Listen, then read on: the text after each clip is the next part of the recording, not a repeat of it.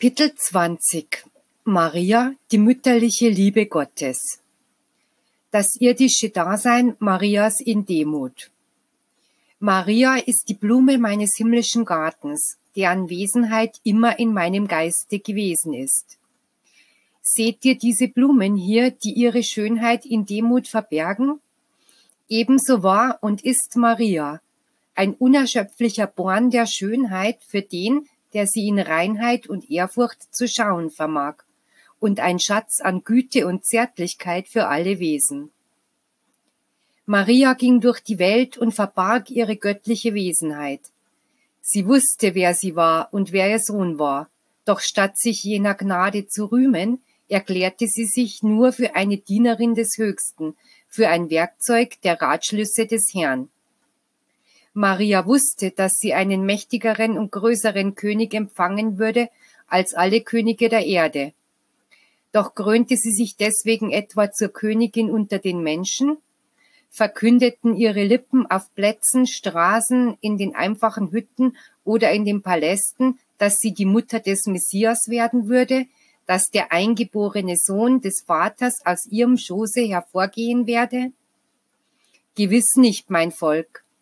Die größte Demut, Sanftmut und Gnade war in ihr, und die Verheißung ging in Erfüllung. Ihr Herz einer menschlichen Mutter wurde beglückt, und schon bevor sie gebar, zu diesem Zeitpunkt und hernach während des ganzen Lebens des Sohnes, war sie eine liebevollste Mutter, die geistig die Bestimmung Jesu kannte, die Mission, die er unter den Menschen zu erfüllen hatte und wozu er gekommen war. Sie widersetzte sich niemals dieser Bestimmung, denn sie hatte Anteil an demselben Werk. Wenn sie zuweilen Tränen vergoss, war es ein Weinen der menschlichen Mutter, war es die Körpernatur, die den Schmerz in dem Sohne, ihrem eigenen Fleische fühlte. Doch war sie eine Jüngerin des Meisters, ihres Sohnes? Nein, Maria brauchte von Jesus nichts zu lernen. Sie war im Vater selbst und hatte sich nur inkarniert, um jene schöne und schwierige Aufgabe zu erfüllen. Beschränkte sich jenes vortreffliche Mutterherz darauf, nur ihren geliebtesten Sohn zu lieben? Gewiss nicht. Durch jenes kleine menschliche Herz offenbarte sich das mütterliche Herz in Tröstung und erhabenden Worten, in Ratschlägen und Wohltaten, in Wundern, in Licht und in Wahrheit. Niemals stellte sie sich zur Schau, niemals fasste sie das Wort des Meisters falsch auf. Aber ebenso wie sie zu Füßen der Grippe war, die ihr als Wiege diente, so war sie auch zu Füßen des Kreuzes, an dem der Sohn, der Meister, der Vater der ganzen Schöpfung starb und seinen letzten Atemzug als Mensch tat. So erfüllte sie ihre Bestimmung als menschliche Mutter und gab allen Müttern und allen Menschen ein erhabenes Beispiel. Maria und Jesus Oftmals haben sich die Menschen gefragt, warum Jesus, selbst nachdem er gekreuzigt worden war, sich von der Sünderin Magdalena sehen ließ und hernach seine Jünger aufsuchte. Man hingegen nichts davon weiß, dass er seine Mutter besucht hätte. Darauf sage ich euch, dass es nicht notwendig war, mich bei Maria in der gleichen Weise kundzutun, wie ich es bei jener tat. Denn die Verbindung zwischen Christus und Maria bestand schon immer, schon ehe die Welt war. Durch Jesus offenbarte ich mich der Menschheit, um Sünder zu retten, und ich ließ mich nach der Kreuzigung von ihnen betrachten, um den Glauben derer zu beleben, die mich benötigten. Doch wahrlich, ich sage euch, Maria, als Mensch meine liebevolle Mutter, brauchte sich von keiner Befleckung reinzuwaschen, und sie konnte auch gar keinen Mangel an Glauben haben, weil sie wusste, wer Christus war, noch bevor sie ihm ihren mütterlichen Schruss darbot. Es war nicht nötig, meinen Geist zu vermenschlichen, um jene zu besuchen, welche mit der gleichen Reinheit und Sanftmut, mit der sie mich in ihrem Schoße empfing, mich dem Reiche zurückgab, von dem ich gekommen war. Doch wer konnte die Art und Weise kennen, in der ich in ihrer Einsamkeit zu ihr sprach und die göttliche Liebkosung, mit der sie mein Geist umgab? So antworte ich denen, die mir diese Frage gestellt haben, weil sie häufig dachten, dass der erste Besuch Jesu seiner Mutter hätte gelten sollen. Wie verschieden musste die Form, in der ich mich Maria kundtat, von derjenigen sein, die ich verwandte, um mich Magdalena und meinen Jüngern fühlbar zu machen.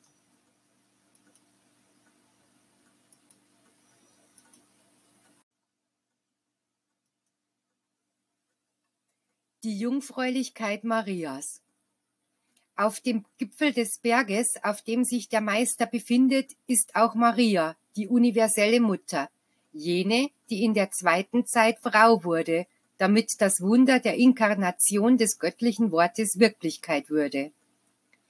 Der Mensch hat Maria und auch die Art, in der Jesus zur Welt kam, oftmals beurteilt und durchforscht, und diese Urteile haben das Gewand der Reinheit des mütterlichen Geistes zerrissen, dessen Herz sein Blut auf die Welt herabströmen ließ. Ich habe in dieser Zeit die Schleier der, des Unbekannten weggezogen, um den Zweifel des Ungläubigen zu beseitigen und ihm die Kenntnis der geistigen Unterweisungen zu geben. Die Menschen haben aus meiner Wahrheit, die wie ein Weg ist, viele Nebenwege gemacht, auf denen sie meistens in die Irre gehen. Während die einen die Fürsprache der himmlischen Mutter suchen und die anderen sie verkennen, hüllt ihr Mantel der Liebe und Zärtlichkeit alle ewiglich ein. Von Anbeginn der Zeiten offenbarte ich das Dasein der geistigen Mutter, von der die Propheten sprachen, schon bevor sie zur Welt kam. Maria wurde gesandt, um ihre Tugend, ihr Vorbild und ihre vollkommene Göttlichkeit zu offenbaren. Sie war keine Frau wie alle anderen unter den Menschen. Sie war eine anders beschaffene Frau und die Welt betrachtete ihr Leben, lernte ihre Art zu denken und zu fühlen kennen, wusste um die Reinheit und Anmut ihres Geistes und ihres Körpers. Sie ist ein Beispiel von Schlichtheit, Demut, Selbstlosigkeit und Liebe. Doch obwohl ihr Leben der damaligen Welt und den nachfolgenden Generationen bekannt gewesen ist, gibt es viele, die ihre Tugend, ihre Jungfräulichkeit nicht anerkennen. Sie können sich die Tatsache nicht erklären, dass sie zugleich Jungfrau und Mutter war. Der Grund dafür ist, dass der Mensch von Natur aus ungläubig ist und die göttlichen Werke nicht mit erwecktem Geiste zu beurteilen versteht. Wenn er die Schriften studieren und die Inkarnation Marias und das Leben ihrer Vorfahren ergründen würde, wüsste er schließlich, wer sie ist. Die zartfühlendste Liebe Gottes zu seinen Geschöpfen hat keine Gestalt. Dennoch nahm sie in der zweiten Zeit die Gestalt einer Frau an in Maria, der Mutter Jesu. Begreift, dass Maria immer existiert hat, da ihre Essenz, ihre Liebe, ihr Zartgefühl schon immer in der Gottheit gewesen sind. Wie viele Theorien und Irrtümer haben die Menschen über Maria geschaffen? Über ihre Mutterschaft, ihre Empfängnis und ihre Reinheit. Wie sehr haben sie dabei gelästert? An dem Tage, da sie jene Reinheit wirklich begreifen, werden sie sich sagen, es wäre besser für uns, wenn wir nie geboren werden. Tränen von Feuer werden in ihren Seelen brennen. Dann wird Maria sie in ihre Gnade hüllen. Die göttliche Mutter wird sie mit ihrem Mantel beschützen. Und der Vater wird ihnen vergeben und mit unendlicher Liebe sagen, wachet und betet, denn ich vergebe euch. Und in euch vergebe und segne ich die Welt.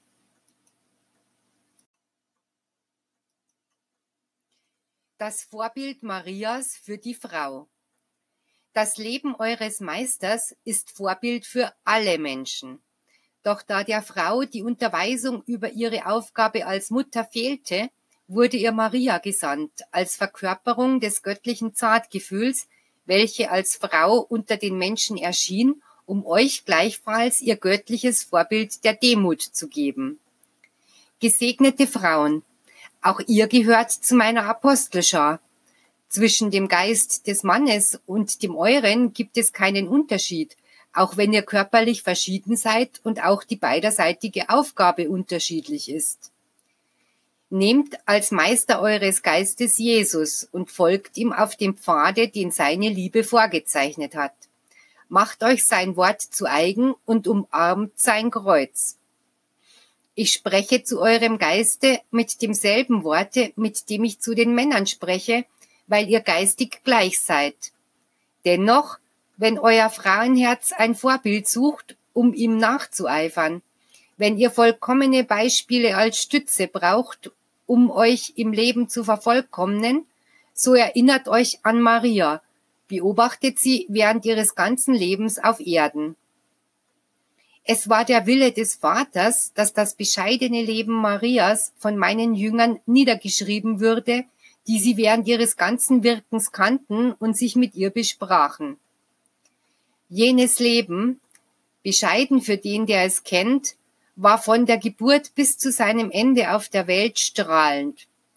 Viele Seiten liebevoller Unterweisung schrieb Maria mit der Demut ihres Geistes, mit ihrem unendlichen Zartgefühl, mit der Reinheit ihres Herzens, mit ihrer Liebe zur Menschheit, was sie mehr mit Schweigen als mit Worten ausdrückte, da sie wusste, dass jener, der zu den Menschen sprechen sollte, Christus war. Der Geist Marias war die vom Vater ausgegangene mütterliche Liebe selbst, um der Menschheit das vollkommene Beispiel von Demut, Gehorsam und Sanftmut zu geben. Ihr Gang durch die Welt war eine Lichtspur, ihr Leben war schlicht, hoheitsvoll und rein. In ihr gingen die Weissagungen in Erfüllung, die ankündigten, dass der Messias von einer Jungfrau geboren würde. Nur sie hatte in ihrem Schoße den Samen Gottes tragen können. Nur sie war würdig, nach der Erfüllung ihrer Aufgabe gegenüber Jesus als geistige Mutter der Menschheit zurückzubleiben. Deshalb ist Maria euer vollkommenes Vorbild, Frauen. Aber wendet euch an sie und nehmt sie euch zum Vorbild in ihrem Schweigen, in ihren Werken der Demut, der unendlichen Selbstverleugnung aus Liebe zu den Bedürftigen, in ihrem stillen Schmerz, in ihrem Mitgefühl, das alles vergibt und in ihrer Liebe, welche Fürbitte, Trost und süßer Beistand ist. Jungfrauen, Gattinnen, Mütter, elternlose Mädchen oder Witwen, einsame Frauen, die ihr ein vom Schmerz durchdrungenes Herz habt, nennt Maria eure liebevolle und fürsorgliche Mutter, ruft sie in Gedanken, empfangt sie im Geiste und fühlt sie im Herzen.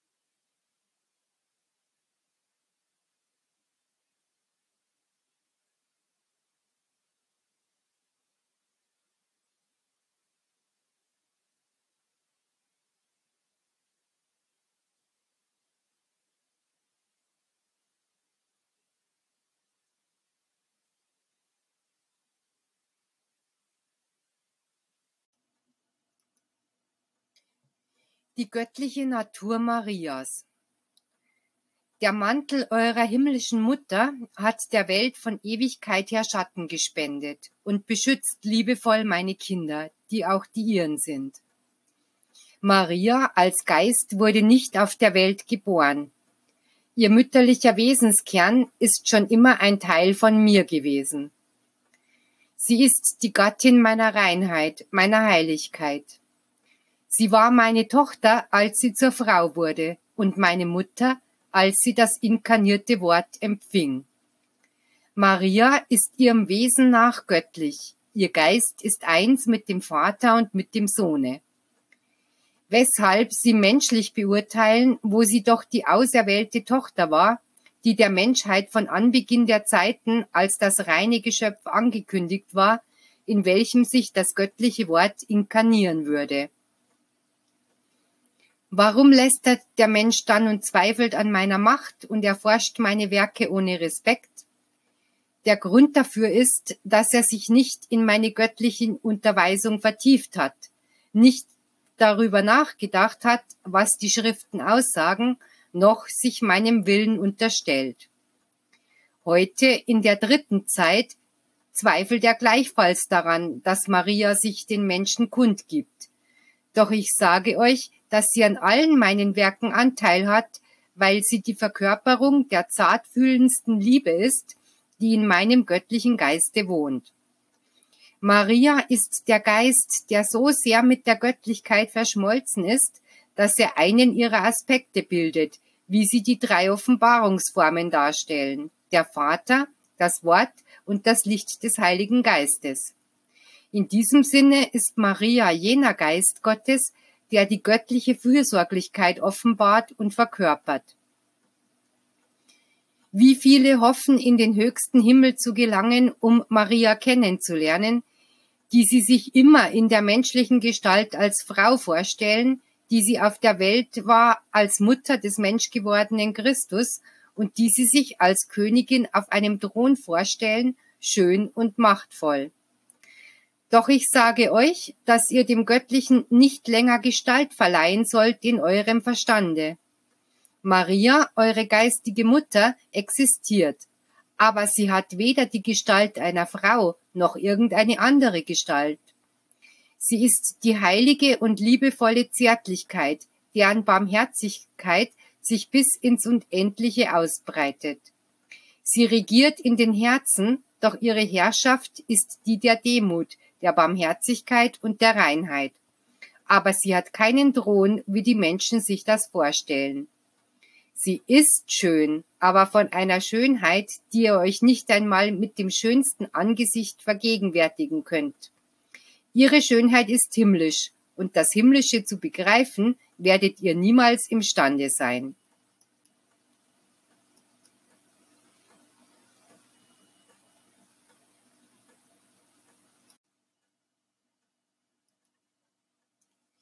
Die universelle Ausstrahlung Marias.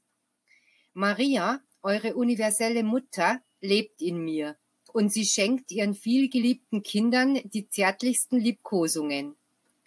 Sie ist in euren Herzen gewesen, um in ihnen ihren Frieden und die Zurüstung eines Heiligtums zu hinterlassen.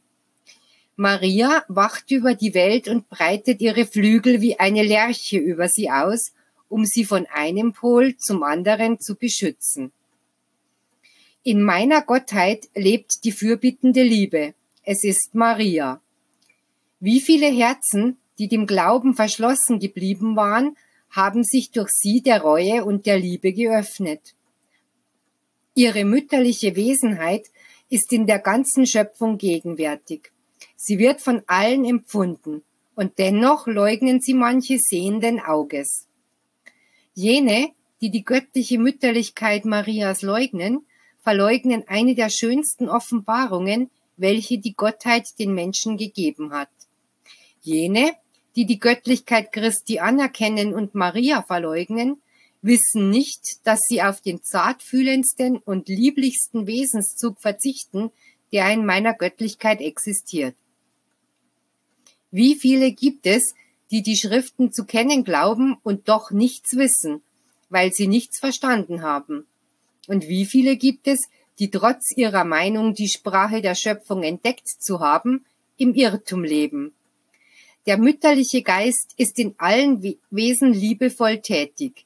Ihr könnt sein Abbild überall erblicken.